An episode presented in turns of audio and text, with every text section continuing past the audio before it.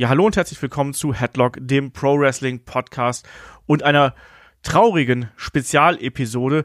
Wir gedenken dem viel zu frühen Tod von Absolute Andy. Mein Name ist Olaf Bleich, ich bin euer Host. Bei mir ist der Michael Shaggy Schwarz. Wunderschönen guten Tag, Shaggy. Wunderschönen guten Tag, liebe Hörerinnen, wunderschönen guten Tag, liebe Hörer und lieber Olaf. Hallo. Ich bin ein bisschen, ja, meine Stimme ist auch ein bisschen, bisschen, bisschen weg, weil das wirklich ein, so ein Thema ist, worüber es nicht so leicht zu sprechen ist, ja. Nein, das auf jeden Fall nicht. Ne? Wir sind ja auch vergleichsweise spät dran mit so einer Art von Berichterstattung. Ich bin aber auch ganz ehrlich, ich habe das auch ein bisschen von mir hergeschoben, weil uns das, glaube ich, alle sehr tief getroffen hat. Uns alle verbinden lange Erinnerungen mit Absolute Andy, sei es jetzt als Wrestling-Fans, sei es jetzt als Berichterstatter, sei es auch als Kollege und Mensch einfach. Ne? Wir kannten fast alle durch die Bank Absolute Andy persönlich. Deswegen hat uns das alle mitgenommen. Ich glaube, so kann man es gar nicht anders sagen. Die Nachricht, ob des Todes von Absolute Andy oder Andreas Ullmann, wie er ja mit bürgerlichem Namen hieß, hat am 25. November die Runde gemacht. Da veröffentlichte die WXW ein Statement und machte diese Nachricht leider publik. Dort drin stand auch, dass Andy nach einer langen und schweren Krankheit verstorben ist. Im Alter von nur 40 Jahren. Er hinterlässt eine Frau und ein, eine Tochter aus einer früheren Beziehung.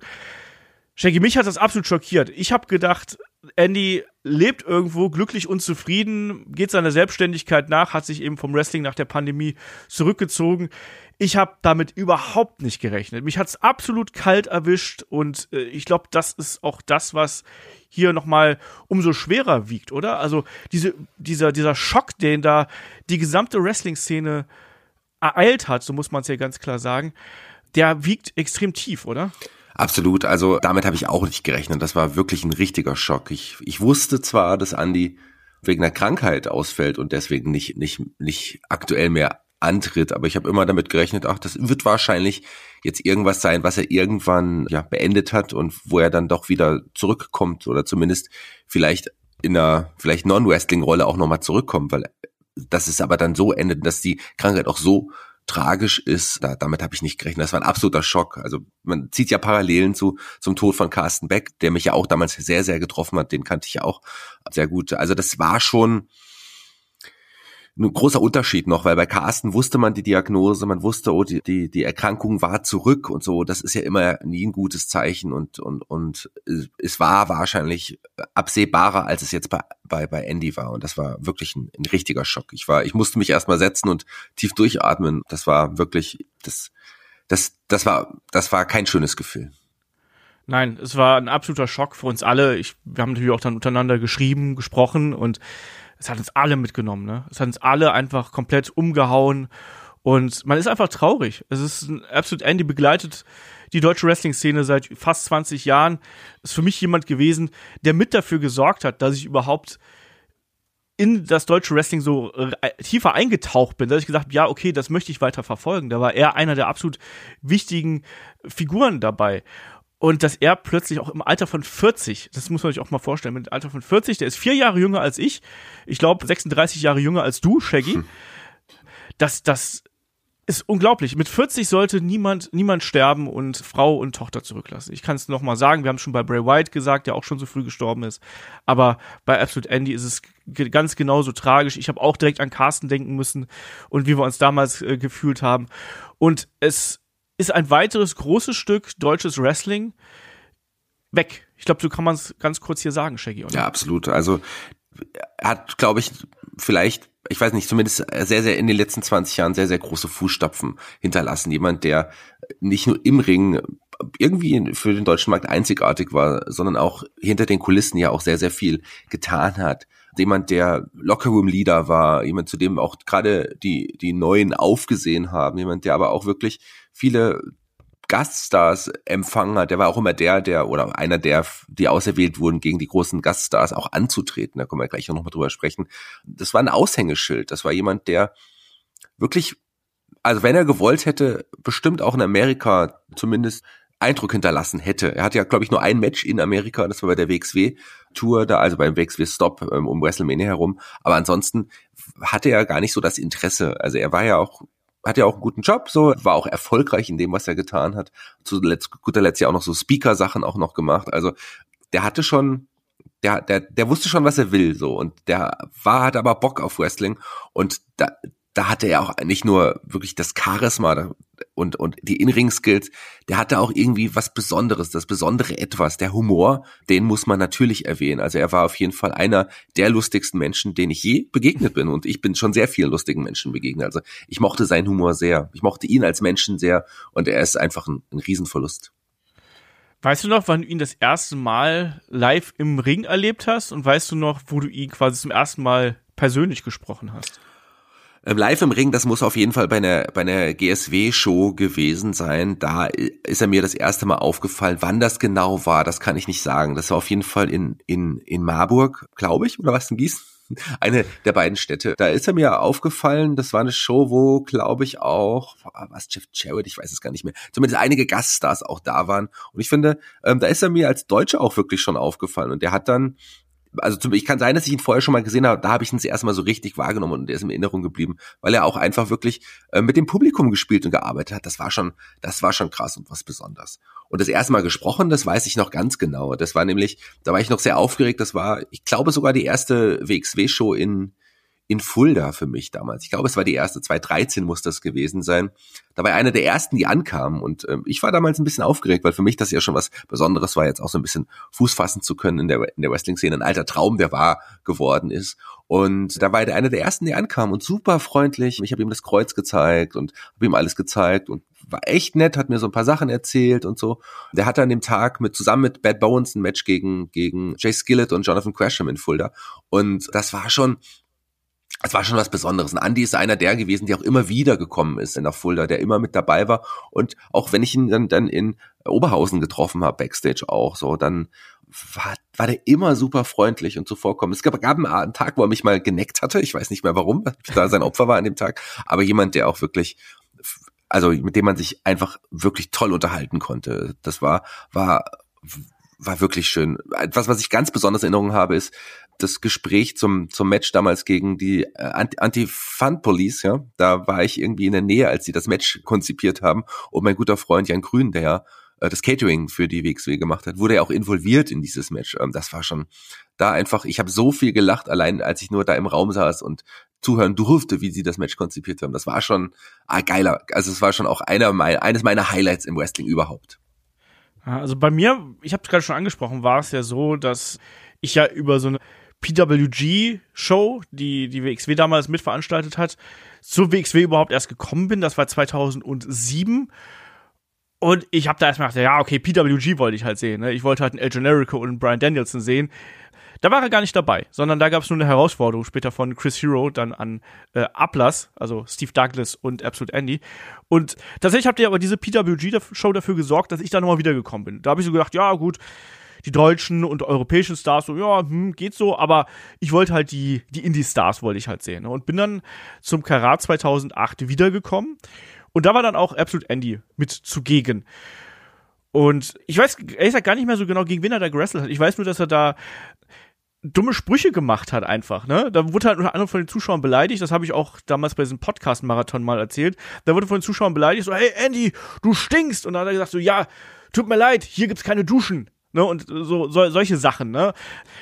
Und er war jemand, der mich wirklich auch die gesamte Zeit begleitet hat. Ich fand Ablass damals als äh, Tag-Team, ich fand die beiden herausragend, als, als Gruppierung auch. Die haben für mich hervorragend funktioniert. wie so eine Art deutsche Generation X, um es mal so auszudrücken, ne? mit ihrem Humor, mit den blöden Witzen, die sie gemacht haben, aber zugleich auch mit der Aggressivität und Brutalität, die sie mitgebracht haben. Hat für mich ganz, ganz toll funktioniert und waren für mich wirklich auch wenn die von allen gehasst geworden sind damals, ne, die war, war absolute Heels. Andy war ja eh auch damals zu der Zeit nicht besonders populär, muss man sagen, ne, weil äh, viele haben gesagt, gerade so die eingeschworenen Fans haben gesagt, ja, der ist ja so ein so ein WWE-Rip-Off, ne? Jeder, der zeigt den Sharpshooter und den Superkick und so. Und ich fand die halt einfach mega unterhaltsam. Und dann persönlich habe ich dann Andy äh, wirklich erst später kennengelernt, nämlich durch die Zusammenarbeit mit der WXW damals. Und Andy war einer der Leute, mit denen ich in der ersten Conversation-Staffel dann auch Interviews geführt habe und Andy hat es einem super leicht gemacht. Ne? Du hast Leute gehabt, bin ich ganz ehrlich, die erste Conversation zum Beispiel mit Walter, also mit, mit Gunther, das war schwierig, weil, weil, weil, weil Walter kannte mich nicht und ja, aber einfach ein bisschen gebraucht. Und das, das ging irgendwann, ne? aber der kannte mich nicht, er wusste nicht, wer ich war und äh, der ist halt nicht so jemand, der sich öffnet. Und genauso Carsten ist genauso so, so, ein Gegenteil von Walter. Carsten war jemand, der sich sofort geöffnet hat. Und Andy genauso. Andy kommt halt rein und begrüßt dich freundlich und der erzählt halt einfach. Dem, dem musstest du nur zwei Worte hinwerfen und der hat erzählt, der hat Witze gemacht, der hat auch, ist auch auf, auf dich eingegangen, das ist ja auch immer was ganz, ganz Wichtiges. Ne? Der hat es einem unglaublich leicht gemacht und hat eine sehr, sehr offene Art einfach gehabt. Ich habe im späteren Verlauf ja auch noch Roundtables mit ihm gemacht. Ich habe Interviews für Headlock mit ihm gemacht. Und der war immer jemand, der war interessiert, der war offen, der war humorvoll, der war persönlich. Und das habe ich immer sehr an ihm geschätzt. Und umso trauriger hat es mich dann natürlich dann auch gemacht, als ich hier von dieser schrecklichen Nachricht dann eben erfahren habe. Aber Anni war einfach immer jemand, der war da und selbst Leute, die, die Wrestling-Fan gewesen sind, wenn die, die ich da mal zu WXW zum Beispiel mitgeschleppt habe, wenn die Andy gesehen haben, da haben sie auch gesagt, so, ja, die fand ich cool, ne? Ich kann nicht genau sagen, wieso, aber der hat irgendwas, ne? Der hat irgendwie eine bestimmte Ausstrahlung gehabt, der hat die Interaktion mit dem Publikum hat er gehabt, die Kleinigkeiten, die kleinen Gesten, die kleinen Momente, die hat er beherrscht und das nicht nur im Ring, sondern auch im Zwischenmenschlichen. Und ich glaube, damit können wir eigentlich ja vielleicht auch so ein bisschen den, den Übergang wagen, lieber Shaggy, so ein bisschen zur Karriere-Retrospektive. Wir haben es angesprochen. Fast 20 Jahre Karriere, die Absolute Andy hier im Ring hinter sich hat. Und da wollen wir heute auch so ein bisschen drüber reden. Also Absolute Andy, Andreas Ullmann, wie ich gerade schon gesagt habe, wurde am 22. September 1983 in Nürnberg geboren.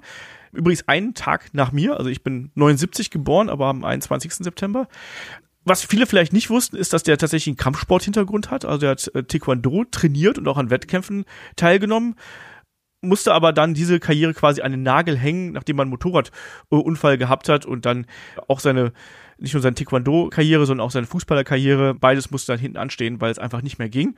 Er war aber auch lange Jahre ein großer, großer Wrestling-Fan natürlich. Ist im Alter von, glaube ich, elf oder zwölf Jahren ist er quasi auf, aufs Wrestling aufmerksam geworden, hat es dann weiter verfolgt und er wurde dann von jemandem trainiert, der hier gerade in der Anfangsphase des Wrestlings in Deutschland eine enorm wichtige Rolle spielt, Shaggy. Und das ist niemand Geringeres als ein Chris Hero. Ja, der war ja regelmäßig auch äh, dann in Deutschland vor Ort, äh, sogar sehr regelmäßig, gerade auch für die GSW angetreten.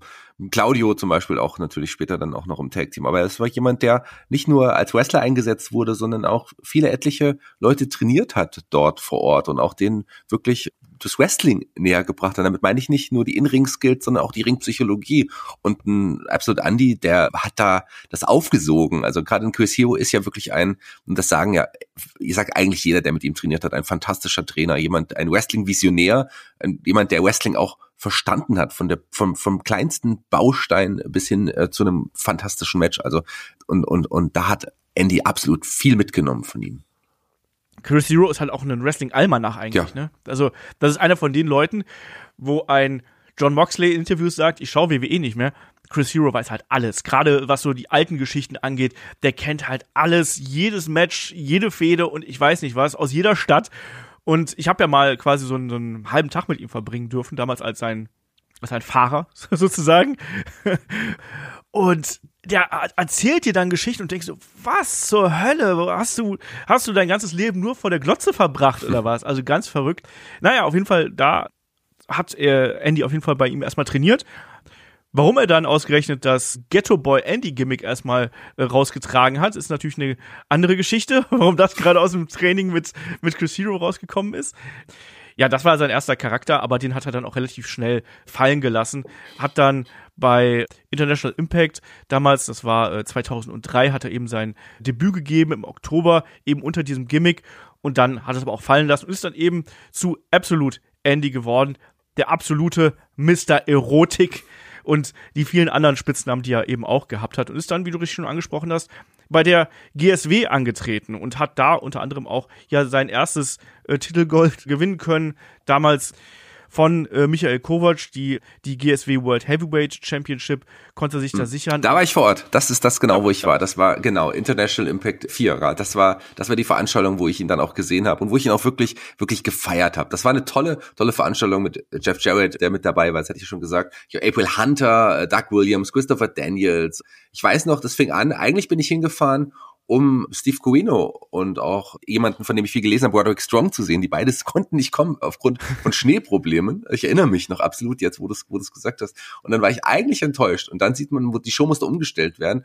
Und dann aber Andy im, im, im Main Event gegen Kovac, das, also das war ein geiler, der Titelwechsel war ein richtig geiler Moment kleine Korrektur in der Stelle, es war nicht sein erster Titelgewinn, es war der, der zweite große Titelgewinn, weil zwei Jahre zuvor hat er sich bereits den GSW Breakthrough-Titel von Murat Bosporus geholt. Aber genau zu dieser Zeit, also diese GSW-Zeit, da muss ich sagen, da war ich damals noch nicht im deutschen Wrestling verhaftet und hab's auch gar nicht verfolgt, hab's auch wirklich also ein bisschen belächelt zur damaligen Zeit. Der Chris war aber da sehr, sehr zugegen und hat uns auch dazu einen kleinen Einsprecher zukommen lassen, wo er sowohl ja, Absolute Andy gedenkt, aber auch so ein bisschen diese GSW-Zeit Revue passieren lässt. Und da horchen wir jetzt mal rein. Ich hatte es ja schon versucht, auf Twitter zu schreiben, kurz nachdem ich die, die Nachricht auch erhalten hatte, dass Andy gestorben ist. Aber da weiß ich gar nicht, wie, wie gut ich das ausdrücken konnte, weil ich äh, absolut geschockt war und mir das wirklich nahe ging, auch dieser viel zu frühe Tod von Andy. Für mich war Absolute Andy immer so, so Mr. Eurocatch. Gerade wenn man so ein paar Jahre zurückgeht, wo er wirklich, wirklich viel gerestelt hat. Er war so gefühlt in jeder Promotion anzutreffen, hat überall eine tragende Rolle gespielt. Und man ist auch überall gerne hingefahren, einfach um Andy zu sehen. Man wusste, man bekommt was geboten. Sei es jetzt ein cooles Match oder einfach nur eine richtig schön bescheuerte Promo. Das, das hat er einfach beherrscht. Und also ich muss sagen, ich bin damals zum, zum Euro Wrestling gekommen über eine, eine Anzeige in der Power Wrestling tatsächlich. Und da stand nichts von, von Absolute Andy oder so. Da wurden die großen Stars beworben, die eingeflogen wurden. Ein Christopher Daniels war da, ein Christian Cage war da. Und da hatte ich mit einem Kumpel gesagt, ja komm, lass da mal hinfahren hier, ne? Große Stars. Und ja, wir sind wegen Christian Cage und Christopher Daniels quasi hingefahren. Aber wir sind dann zu GSW damals immer wieder gekommen, eben wegen Absolute Andy, weil der uns so überzeugt hatte direkt. Er ist herausgestochen aus so einem Euro-Wrestling-Roster, gerade noch so, so in frühe, Mitte 2000er, wenn man das gesehen hat. Andy hatte, hatte richtig Charisma. Also, er kam ja auch dann nur in der Badehose raus oder sowas, aber Andy hatte Charisma und was er verstanden hatte, im Gegensatz zu, zu vielen anderen Leuten, die so, so im Indie-Bereich äh, und auch im Euro-Bereich rumtouren, er hat genau das gemacht, was erfolgreiche Wrestler immer gesagt haben, so nimm deinen eigenen Charakter und dreh das irgendwie so auf elf und das konnte er super gut. Er, er, er war immer authentisch dabei bei seinen Promos. Er wusste auch genau, was witzig ist. Er hat da ein Gespür für gehabt. Dazu dieser fränkische Dialekt und im Ring auch ein echt guter. Also ich, ich weiß noch, dass, dass er oft kritisiert wurde und dass das ein WWE-Stil ist und dadurch auch unterschätzt wurde. Aber genau das mochte ich an Andy. Er hat diesen, diesen Showman-Charakter gehabt in, in seiner ganzen Persönlichkeit beim Wrestling. Und das kam mit diesem WWE-Stil halt auch einfach noch besser rüber. Die großen Moves, die er eingebaut hat. Und da, auch dadurch ist er eben aus so einem Indie-Roster herausgestochen. Und das Schöne war aber auch, dass, dass er eigentlich von jedem Promoter geschätzt wurde. Das hat man ja auch gesehen, was, was er für große Matches hatte, was er für Gegner hatte. Ey. Er, er hat ge gegen Tanahashi und, und Danielson und alle gekämpft, gegen, gegen Steve Corino, wenn mich nicht alles täuscht. Da, da waren ganz, ganz große Sachen bei. Aber auch Fäden im Eurobereich selbst mit, der, mit den Leuten dort, also mit, mit einem Bad Bones. Da, das waren richtig gute Matches, die man da sehen konnte. Und egal ob als Heel oder als Face, Andy konnte sich immer echt gut präsentieren. Als Heel hatte er, äh, hat er echt die Kunst beherrscht, gleichermaßen richtig fies zu sein, aber solche Promos zu halten, dass man immer noch irgendwie lachen konnte und ihn trotzdem ernst genommen hat. Also, es war nicht wie bei, bei anderen so, so rein Comedy oder, oder rein Heel. Nee, Andy musste man ernst nehmen bei dem, was er gemacht hat, aber man konnte auch so lachen. Ich erinnere mich dann auch noch, ist ja noch gar nicht so lange her, die Fehde mit Ilya Dragunov. Diese, diese Promo, die er gehalten hat, wie stark und, und, und wie athletisch ein, ein Ilya doch ist. Aber gegen Andy ist er nix, denn der Andy, der hat Ringschleue. Das ist, das ist ja auch so ein geflügeltes Wort bei uns geworden, was Kai und ich immer wieder benutzen, weil es einfach unfassbar witzig ist. Aber auch als, als Face ko konnte Andy das wirklich gut, dass er nicht einfach so, so ein glatt gebügelter, ja, Fanliebling war. Er hat halt auch immer Sprüche rausgehauen. Er konnte auch improvisieren bei Promos. Das hat man wirklich gemerkt, so, so ein Unterschied bei Waggonhalle Marburg die ganzen Eurocatcher, einige Fly-Ins dann, aber Andy hat rausgestochen, weil er wusste, wie er aufs Publikum reagiert. Er hat da improvisiert und das, das hatte er sehr, sehr vielen Leuten damals voraus. Und ja, das hat mich begeistert. Also ich, ich muss wirklich sagen, Absolute Andy gehört tatsächlich zu meinen Lieblingswrestlern.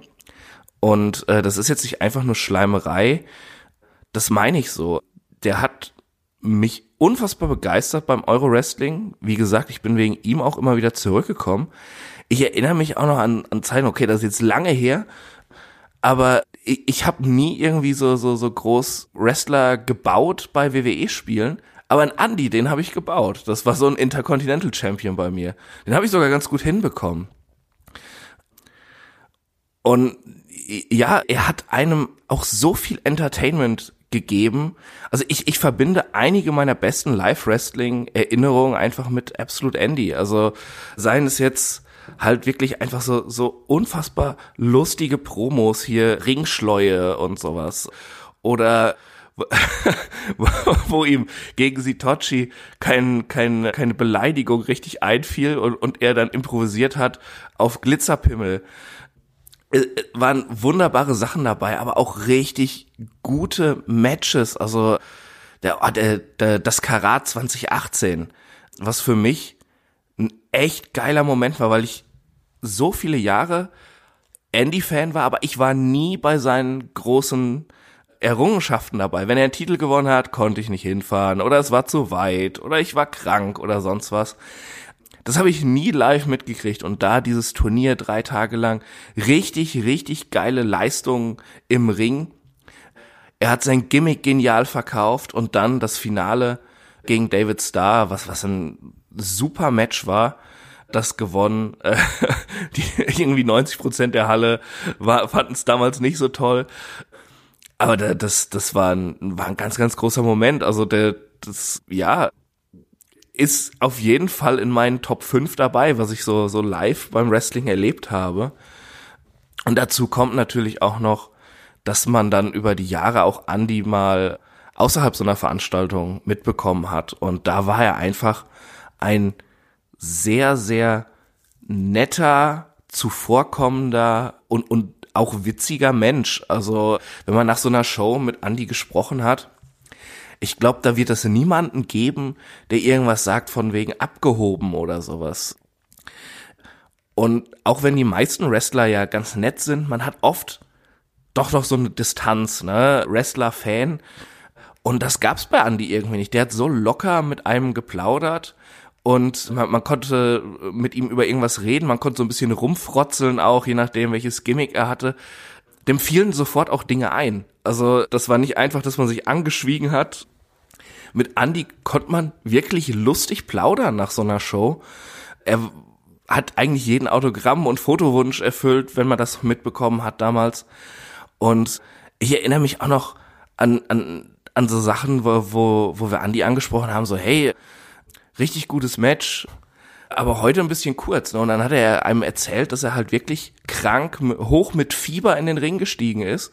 Und dann hat man auch an seiner Stimme gehört, wie krank er war. Da, da hat man auch gesehen, wie sehr er das Wrestling geliebt hat. Und auch im Ring hat man es ja mitbekommen, wie ehrgeizig er war und, und wie auch bedacht drauf war, gute Matches zu machen. Das war unglaublich. Da, dazu, ach ja, das war auch damals sehr witzig.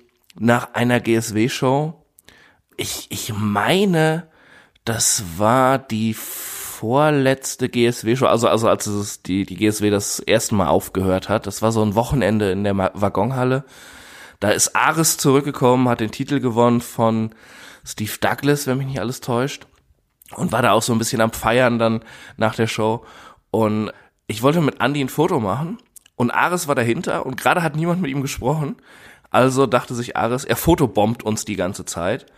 Und, und diese, diese Frotzeleien, die daraus entstanden sind mit Andy und Ares, das, das war unfassbar witzig. Das, das kann ich jetzt gar nicht so erzählen. Ich glaube, das will ich auch gar nicht erzählen. Das ist so, das ist so ein Moment, den ich für mich abgespeichert habe und der auch so, so ein bisschen mir gehört und was einfach auch dazu beiträgt, wie, wie gern ich Absolute Andy immer hatte. Das, ja, sein, sein viel zu früher Tod jetzt, das ist unglaublich schlimm. Das, das nimmt vermutlich jeden mit, der der Andy mal getroffen hat, der ihn als Wrestler erlebt hat. Und umso schlimmer muss es eben auch, ja, für seine Familie und Freunde sein. Eigentlich, ja, kann man da nur immer noch das herzliche Beileid ausdrücken an alle, denen Andy was bedeutet hat, die ihn getroffen haben, die Zeit mit ihm verbracht haben. Einfach ein super Wrestler und auch ein richtig, richtig guter Typ.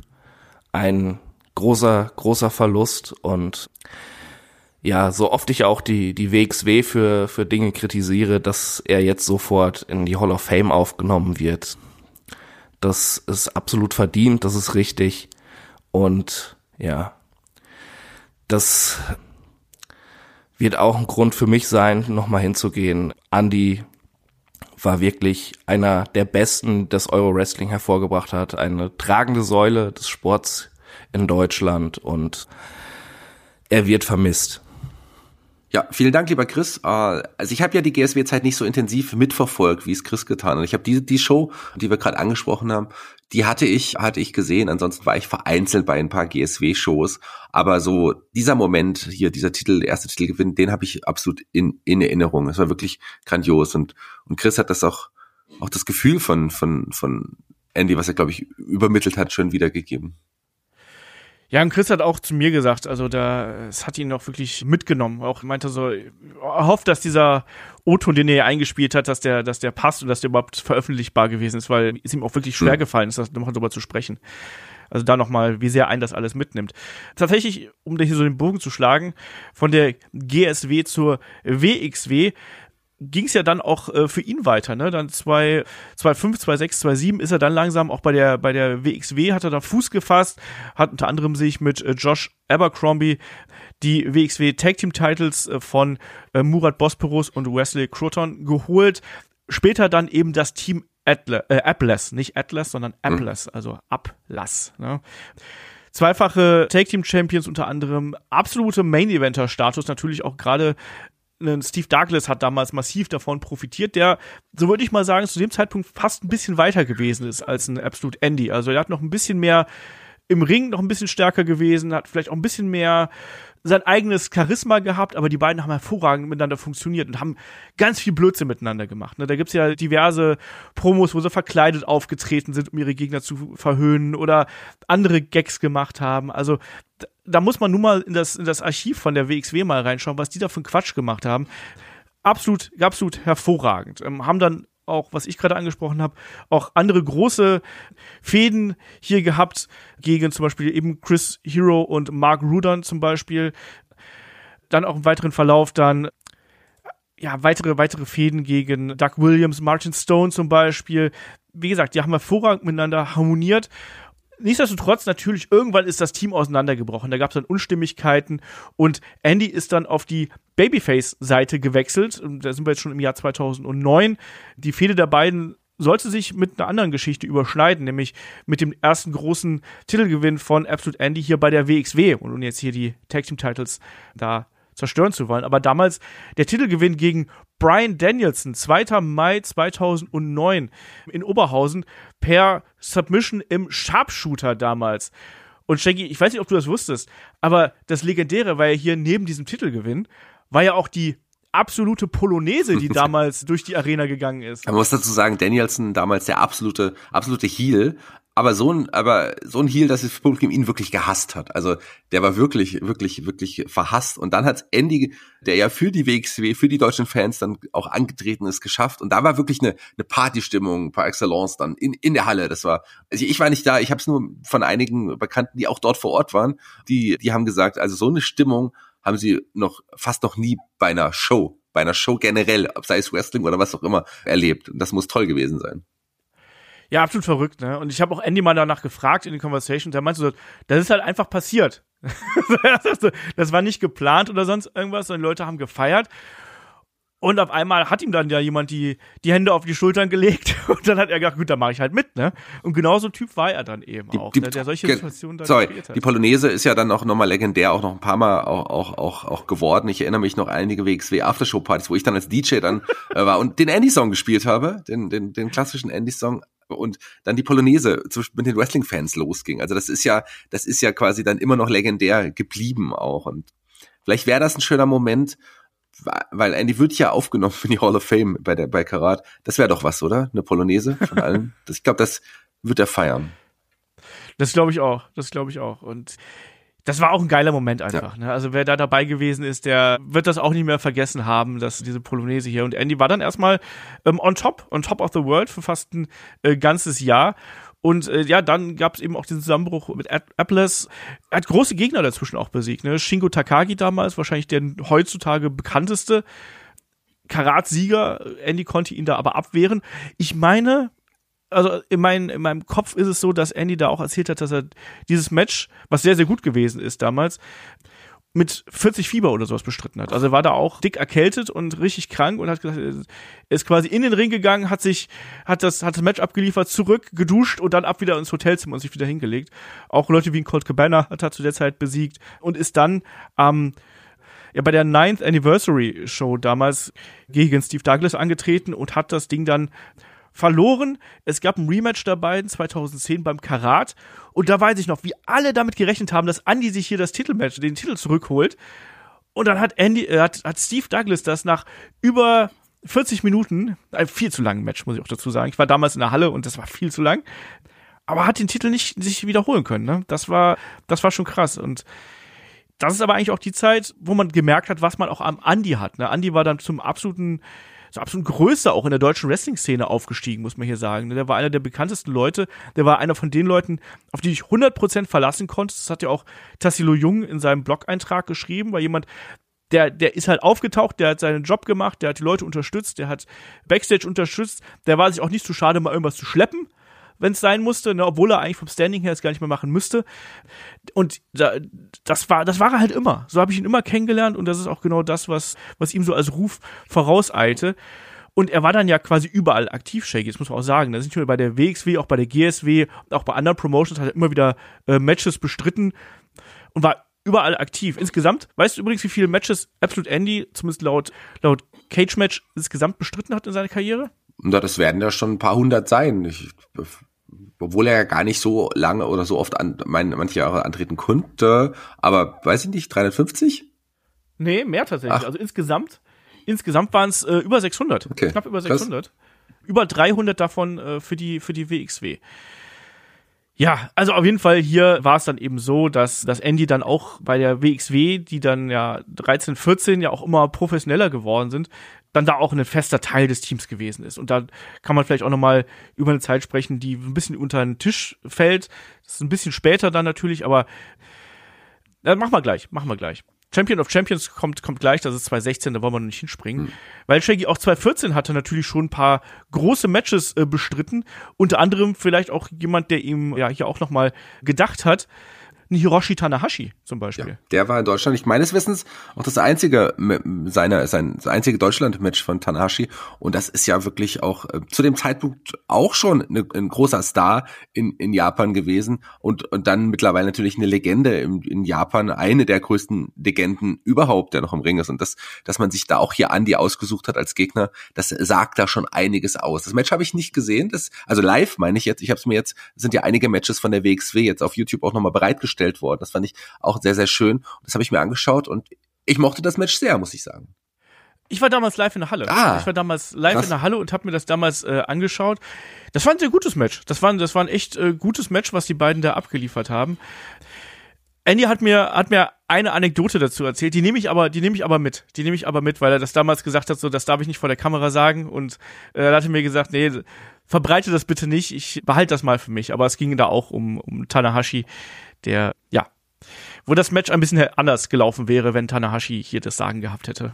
das, und Andy hat dann einfach mal äh, was dagegen gesagt. Aber Andy, wie gesagt, damals ein absoluter Profi, der damals einfach den Leuten geben wollte, wofür sie bezahlt haben. Ne? Und dazu gehörte bei ihm zum einen natürlich die Geschichte, die im Ring erzählt wird, aber dann eben auch die, ja, die Unterhaltung, ne? Shaggy, die ganzen Spitznamen, die er damals schon getragen hat, ne, in den Promos, also das war ja, das war ja eine, eine lange Liste, die er gehabt hat. Ja, die er sich dann auch immer wieder selber gegeben hat, hat sich immer neue auch auch auch Nicknames gegeben. Die Rohrzange aus Franken natürlich auch auch legendär, auch mit dem tollen Shirt, was es dazu auch gab. Der Adler, äh, der WXW, auch das auch wirklich bis heute unvergessen, wie er es ausspricht. Wenn ich so sage, dann, dann, dann höre ich irgendwie seine Worte, wie er es, wie, wie, wie er das sagt. Und bis 100 Prozent, also so viele, so viele Nicknames, die er da hatte, das war, das, die, die, die aber auch einfach gepasst haben. Ja, ne, der, der Veteran ja. dann später, ne, Mr. 100%, the sexiest man alive und wie er nicht über genannt wurde man darf halt nicht vergessen, dass er äh, neben seiner Wrestling-Karriere, mit der er garantiert nicht reich geworden ist, ähm, auch einfach sehr erfolgreich abseits der abseits des Geschehens gewesen ist. Ne? Der war ja zuerst, der hat ja unter anderem per Fernstudium hatte er ja so ein Zertifikat zum Fitnesstrainer damals gemacht, hat sich dann auch selbstständig gemacht. Shaggy hat es gerade schon angesprochen. Im weiteren Verlauf war er dann eben auch noch als, als Coach und als Speaker tätig. Er war auch in der Politik tätig, das muss man auch hier nochmal sagen. Das war dann auch im späteren Zeitpunkt nochmal ganz wichtig, war nie Thema im Wrestling, aber ist natürlich für den Menschen Absolute Andy auch nochmal eine interessante Geschichte gewesen. Und ich habe mich da immer gefragt, wie er das geschafft hat, so dieses, diesen Spagat zwischen Wrestling und Selbstständigkeit, weil ich kenne das ja selber, ne, Wrestling Podcast und Selbstständigkeit, das ist manchmal schon anstrengend genug. Ich will gar nicht wissen, wie das ist, wenn du dann noch, ich weiß nicht, wie viel 100 Kilometer dann auf der Autobahn verbringst und dann irgendwie deinen Job nebenbei noch machen musst. Und da hat er mir auch mal erzählt, dass er so, da hat auch schon mal Termine gehabt, wo er mit blauen Auge aufgetaucht ist, ne, und hat es dann aber erzählt. Also Andy war dann auch jemand, der sehr offen mit seinem Wrestling-Job umgegangen ist und hat es dann erzählt und hat den Leuten das dann erklärt. Und ganz offensichtlich hat es auch nie einen Nachteil für ihn bedeutet. Und das finde ich eben auch so ganz interessant, weil er, obwohl er quasi Full, Fulltime an den Wochenenden quasi gerestelt hat, dann auch immer unter der Woche dann noch einen normalen Job nachgegangen ist. So, aber da können wir an der Stelle vielleicht auch so ein bisschen, so ein bisschen weitermachen. Nämlich, wenn wir dann so 2014, 2015 gehen, da gab es nämlich dann die Zeit mit, das war ja so 2015, 2016, Entschuldigung, die Zeit mit äh, Bad Bones John Klinger und den Champions of Champions, also quasi zwei der der, der, der größten Singles-Wrestler, die sich jetzt zusammengetan hatten, die es aber nie geschafft haben.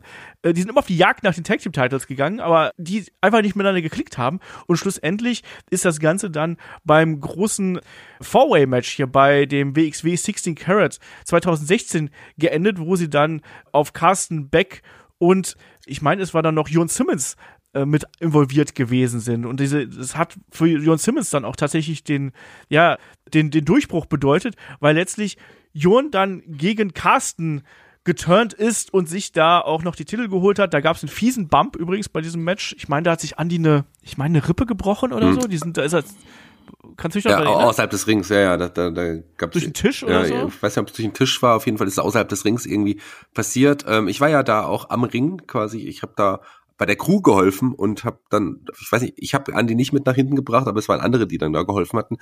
Das war auf jeden Fall so ein, so ein, so ein Moment, wo das passiert ist. Ja, das war ja der Königsmord von Jörn damals auch, diese, genau. diese, dieser Turn das war, das, das, das war ein, ein, ein überraschender Moment, aber klar, ich hatte da mehr die, mal mit, mehr mit den Gedanken, weil das war das erste Mal, dass ich so eine Verletzung auch so hautnah, es war jetzt nicht super schlimmes, so, aber so hautnah mitbekommen hatte. Deswegen war ich da irgendwie erstmal da involviert. Aber das war für, auch für, für Andy, der saß dann Backstage wieder, äh, hat sich den, die Rippen gehalten und hat wieder irgendwelche Witze erzählt, so, während er untersucht worden ist von den Sanitätern. Also, das war typisch Andy. Ja, absolut. Und im Nachgang gab es ja die Geschichte mit A4, also Absolute Andy und Marius Al-Ani zusammen. Und das hat auch gerade einem Al-Ani massiv geholfen, um so etwas wie ein Gimmick zu bekommen. Oder der, der einstige Mr. No Bullshit, wo alle gesagt haben, ja gut, das ist halt ein guter Athlet, aber der ist halt auch schon ein bisschen langweilig, ne? Aber das konnte dann eben hier einen absolut Andy kompensieren, oder Shaggy? Ja, absolut. Also der, die beiden am Anfang hat man hat sie zusammengetan und dann hat irgendwie erst ein bisschen gebraucht in, in, in meinen Augen. Aber irgendwann hat's Klick gemacht. Selbst bei Al-Ani, der vorher ja eher für sein Innenring können bekannt war, aber so wenig Charisma ausgestrahlt hat. Und er hat an der Seite von von, von Andy eine ganze Menge gelernt, eine ganze Menge mitgenommen und hat sich auch wirklich zum Positiven, was die Ausstrahlung anging, total verändert. Also ich mochte, mochte die beiden sehr. Die beiden haben auch super gut funktioniert. Ich erinnere mich an einfach ein paar tolle Momente mit den beiden. Wenn wir uns an, an Batman und Robin beispielsweise, so diese, diese, diese Verkleidung, war bei Karat muss das gewesen sein. Also die beiden haben einfach gut harmoniert, was ich am Anfang nicht gedacht habe. Und für Al-Ani war das, ja, de, oder hätte es äh, der Beginn einer großen Solo-Karriere sein können bei der WXW, nachdem die beiden sich dann auch getrennt hatten. Aber ich glaube, Ani hat sehr, sehr viel gelernt von Andy in der Zeit. Genau, waren ja Tag Team Champions äh, für knapp sieben Monate. Der Breakup der beiden, der gab es dann bei der Tag League, bei der WXW Tag League 2017. Da ist Andy gegen Al-Ani geturnt und ist dann wirklich nochmal zum, zum Heel geworden und das hat sich dann auch fortgesetzt, nämlich indem Andy dann im darauffolgenden Jahr 2018 nämlich die, ja, das, das WXW 16 Carat gewonnen hat, konnte sich da durchsetzen gegen Maris Al-Ani, gegen Matt Riddle, gegen Timothy Thatcher und David Starr im Finale. Und das weiß ich auch noch, da war ich auch live dabei, wie bei allen Karats der letzten vielen, vielen Jahre das war auch ein geiler Moment. Alle haben damit gerechnet, dass es David Starr wird. Alle haben damit gerechnet. Ich so, ey, wenn David Starr das Ding hier holt. Ne? Ich war so glücklich, als Andy sich das Teil geholt hat. Niemand hat damit gerechnet, Shaggy, dass, dass Andy, ich meine, der war jetzt nicht alt zu dem Zeitpunkt, das muss man jetzt auch mal sagen. Der war jetzt hier Mitte 30. Ne? Aber, aber der war eben doch schon so lange dabei, dass alle gesagt haben, ja gut, der ist halt, der ist halt Wrestling alt sozusagen, ne, zu dem Zeitpunkt. Ja, ja, klar. Der war noch nicht alt, aber den, den hatte man ja schon viele Jahre gesehen. Das war kein unverbrauchter Charakter, obwohl er sich auch immer neu erfunden hatte. Aber das war jemand, der ja schon immer dabei war und dann deswegen auch der Veteran.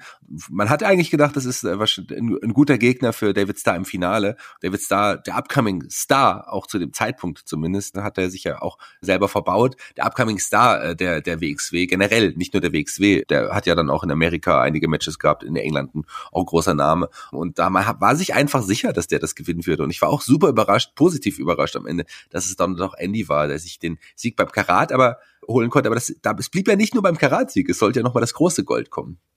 Genau, das ist nämlich das Interessante hier an der ganzen Geschichte. Ne? Ist ja dann wirklich nochmal in den Main Event vorgedrungen und hat dann ja gegen Ilya Dragunov, der sich ja hier die WXW Championship äh, gesichert hatte, gegen die beiden gefädet und hat den ja tatsächlich auch beim Shortcut to the Top 2018 besiegt. Und das war auch damals ein absoluter Schocker. Wir haben alle gedacht, ja gut, der gewinnt halt das Karat und dann ist er ein guter Aufbaugegner für Ilya. Und dann auf einmal holt er sich das Gold und dominiert dann plötzlich die WXW wieder, ne? auch gegen ja bekannte große Namen, ne? also auch Zack Saber Jr. zum Beispiel ist mit dabei. Wir hatten noch mal so eine Geschichte, da wurde der Titel, es gab kurz einen Interims-Champion, Belt quasi dann den, den Dragunov dann gehalten hat und dann quasi sind die beiden wieder zusammengeführt worden, hat Andy dann auch sich sichern können. Äh, Lucky Kid hat er besiegt, äh, David Starr nochmal und dann erst ein Jahr später wirklich dann auch beim Karat äh, 2019 gegen Bobby Guns, da konnte sich dann Bobby Guns das Gold holen. Da kann ich mich auch noch an diese Entrances erinnern. Ich weiß nicht, ob du dich daran erinnerst, Shaggy.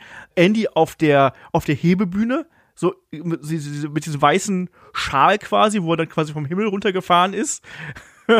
Und, und Bobby Guns, der dann aus dem separaten Eingang mit ganz viel Nebel rausgekommen ist, fand ich dann auch schon sehr, sehr schön. Und im Nachgang, wir haben gerade schon Marius Al-Ani angesprochen, der hier. Darf ich ganz kurz was dazu sagen? Ja. Denn ich war nämlich ja. auch vor Ort natürlich auch selber und ich war auch tagsüber schon da, als, als ich weiß noch, wie Dennis äh, Birken da Andy erklärt hat, was er vorhat für den Entrance und wie die dann das ausprobiert haben. Da war ich dabei und Andy hat gestrahlt. fand er, und dann ist er wirklich ein paar Mal hoch und runter auch gefahren extra ums auszuprobieren und er hat gestrahlt wie so ein, wie so ein kleines Kind. Der hat sich richtig gefreut ähm, und fand diese Idee wirklich gut. Das weiß ich noch ganz genau. Also das war halt, das war halt schon sehr, sehr witzig und ich wollte hier diesen Bogen schlagen mit Marius Al-Ani von wegen den Jungen unter die Arme greifen. Das hat er dann im Endeffekt ja dann auch danach gemacht, ne? Dann ist er ja quasi mit äh, Jay Skillett und Francis Caspin, also JFK damals, zwei, zwei eher junge Leute, dann zusammengekommen war er, war er sowas wie der frühe Christian Cage, lieber Shaggy, eigentlich, für die beiden? Ja, auf eine andere Art und Weise, als es Christian Cage vielleicht ist, aber der hat da die unter seine Fittiche genommen und das war schon eine, eine tolle Kombination. Also am Anfang dachte man auch, ha, wer weiß nicht, wie es das wird, aber das hatte das hat so viel auch für, für sehr viel Comedy-Szenen auch gesorgt, dieses anfängliche Trio noch. Das war also ich fand, das, das war, man hat auch wieder da gedacht, hm, warum steckt man die zusammen? Und sofort war, hat man gesehen, wow, das passt ja richtig gut. Und auch Caspin und auch vor allem Jay Skillett, der ja auch schon eigentlich länger dabei war, aber ähm, der auch eher unscheinbar wirkte, fand ich. Die haben beide so viel gelernt und dann, und dann später nach, nach Caspins Verletzung, der musste ja leider seine Karriere beenden, hat man dann Jay Skillett und, und, und Andy quasi zusammengetan als Tag-Team. Dann auch JAA wurde ja dann daraus.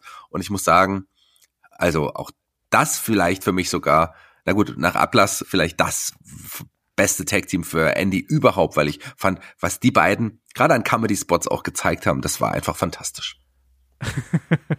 ja, wie gesagt, also das, das, Match gegen die Einteil Fun Police, auch das kann man sich inzwischen auf dem YouTube-Kanal von WXW anschauen. Also unglaublich. Und also guckt euch einfach an, das, das, das, das kann man nicht beschreiben, weil natürlich von vorne bis hinten durchchoreografiert mit Gags, mit dummen Ideen und ich weiß nicht was.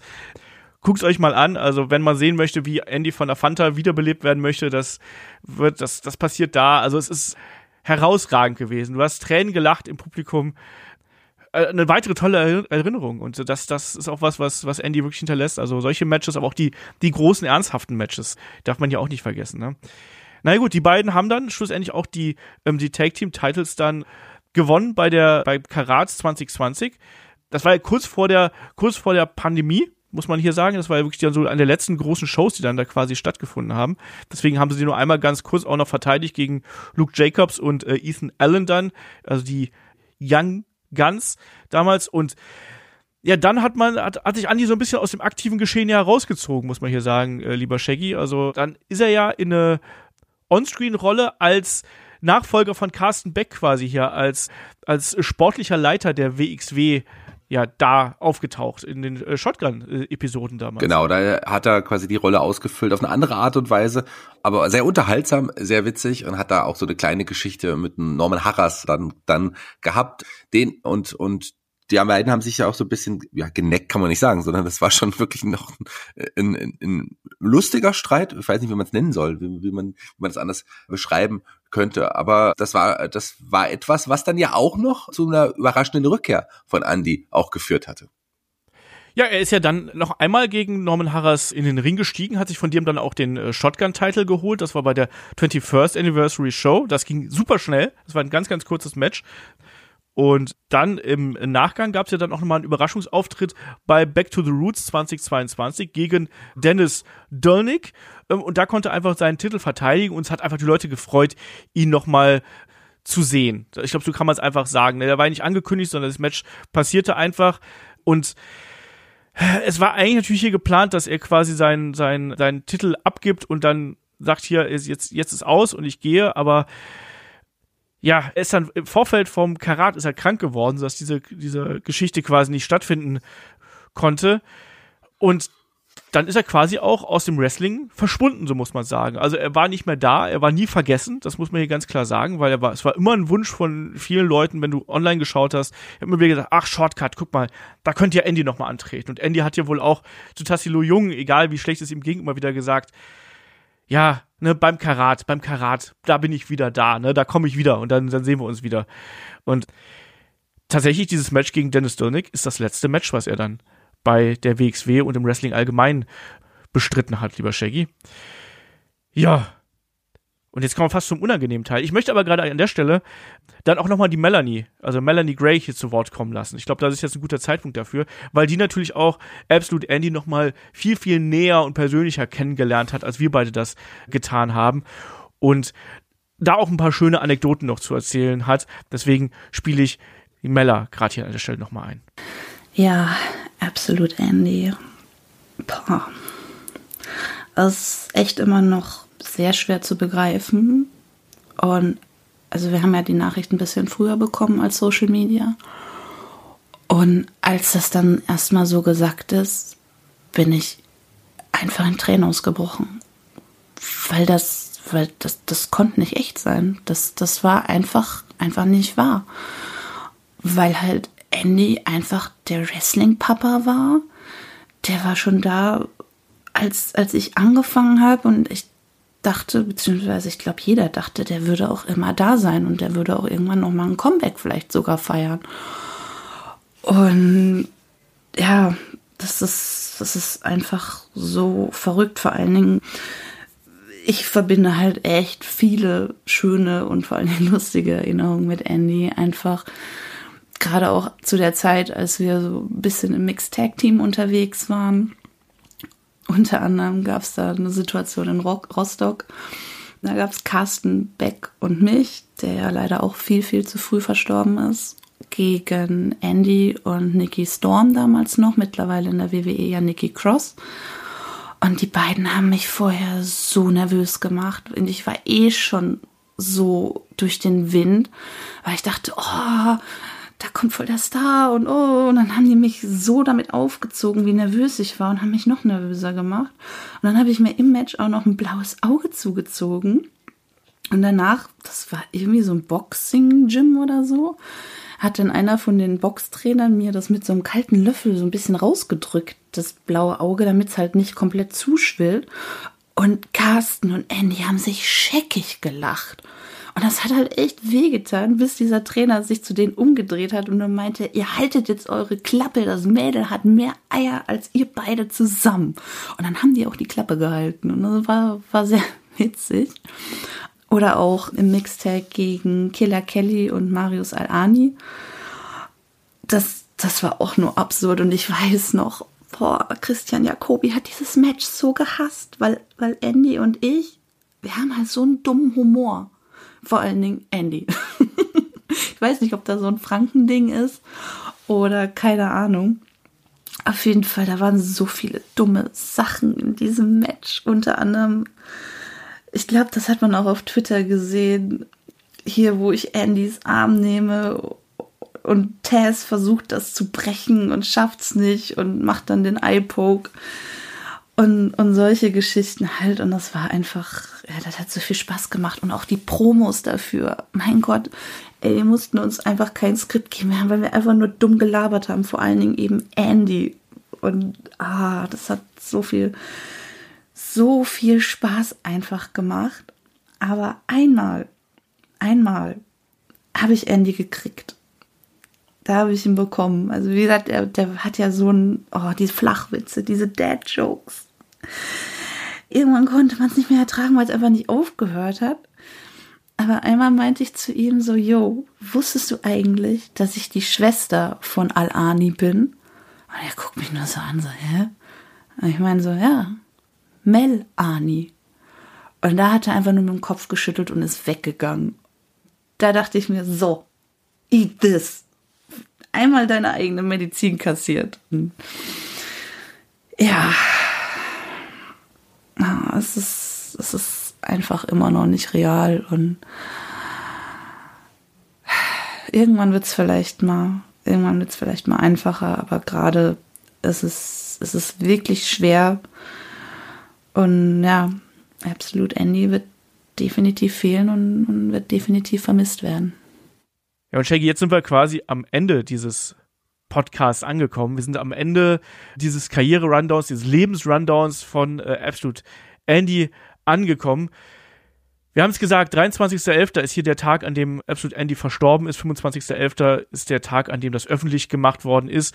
Absolute Andy, WXW 16 Karat Gold Sieger, WXW Unified World Wrestling Champion, Shotgun Champion, mehrfacher Tag Team Champion, Heavyweight Champion, einer der etabliertesten und verdientesten Wrestler, die wir hier in Deutschland haben und gehabt haben. Jemand, der viele Wrestler, Wrestlerinnen geprägt hat, der für tolle Momente bei den Fans gesorgt hat, der für viele Interaktionen mit den Fans gesorgt hat, für unfassbare Matches, für große Fäden, für große Geschichten. Und diese Flut der Anteilnahme, die hat sich auch online nochmal ergossen, so will ich es einfach mal sagen, weil unter den Beiträgen auf, auf X von, sogar von AEW, die es wirklich hätten machen müssen, gab es hier Beileidsbekundungen nach dem Tod von Absolute Andy. Ich glaube, das ist auch ein Zeichen dafür, wie wichtig und wie großen Absolute Andy auch einfach gewesen ist und wie sehr er auch die Menschen erreicht und bewegt hat, oder? Ja, nahezu jeder, der mit Andy arbeiten durfte, hat sich ja auch zu Wort gemeldet. Selbst wie du es gesagt hast, die AW, die eigentlich mit ihm gar nichts zu tun hatte. Und man hat da auch wirklich nochmal große Worte für, für Andy gefunden, die auch sicherlich auch verdient hat. Also der hat wirklich Eindruck hinterlassen mit, bei all den Menschen, mit denen er gearbeitet hat. Und wie ich es am Anfang gesagt habe, wenn er gewollt hätte, hätte der sicherlich noch im Ring eine andere Karriere machen können. Aber er hatte die anderen Verpflichtungen, die wir auch schon angesprochen haben, die ihm genauso wichtig scheinbar waren. Und ähm, deswegen hat er sich auch für diesen Weg entschieden. Und dieser Weg hat leider jetzt sein Ende gefunden. Und ich muss sagen, ich war selten, selten so wirklich traurig und erschrocken bei bei dem Verlust eines Wrestlers. Es gibt viele Geschichten, wo es wirklich traurig, tragisch war. Das ist eine der ganz großen traurigen Geschichten. Andy war ein ganz großer und ich werde ihn sehr, sehr vermissen. Ja, also ich merke jetzt auch wieder, wie nah es mir geht. Wie nah es mir geht, darüber auch in dieser Ausführlichkeit zu sprechen, diese Erinnerungen und Momente nochmal Revue passieren zu lassen, nochmal so ein bisschen diese Nachrichten sich durchzulesen, also zum Beispiel Gunther, also Walter hat sich dann auch nochmal zu Wort gemeldet und hat hier wirklich auch schöne Worte gefunden, ne? wie, er, wie er Andy beschreibt, nicht nur als Legende der deutschen Szene, sondern eben auch wirklich als, als eine einzigartige Persönlichkeit in und außerhalb des Rings. Und ich glaube, das ist auch das, was Absolute Andy einfach hervorragend beschreibt. Er war ein Mensch, wenn du ihn erstmal kennengelernt hast, wenn du auch mal im Ring gesehen hast, den vergisst du nicht. Und der hat einfach durch seine Art, durch sein Charisma, durch seine Persönlichkeit, er hat es immer geschafft, dass Leute sich gut fühlen. Und das ist auch das, was, was ich von ihm mitnehme. Er hat es immer geschafft, dass man sich bei ihm wohlgefühlt hat. Und das schaffen nicht alle. Also das muss man auch ganz gleich an der Stelle sagen. Das hat Andy ganz herausragend gemacht. Und ich glaube auch, das ist das, was auch im Ring immer rübergekommen ist. Der hat einen mit auf eine Reise genommen, der hat Geschichten erzählt, der hat Momente kreiert und hat dabei aber auch weder sich noch den Humor vergessen, der ihn eben auch ausgezeichnet hat. Absolute Andy ist einer der verdientesten und wichtigsten Wrestler, den Deutschland in den letzten 20 Jahren gesehen hat, viele Menschen geprägt hat, Fans wie Wrestler und Wrestlerinnen, wie Talent und Offizielle. Und er wird vermisst werden. Er wird schon jetzt vermisst. Das muss man hier ganz klar sagen. Wir können an der Stelle wieder nur Dankeschön sagen. Dankeschön, Andy. Dankeschön, Absolute Andy. Dankeschön, Andreas Ullmann, für all das, was du uns und der Wrestling-Community hier in Deutschland gegeben hast.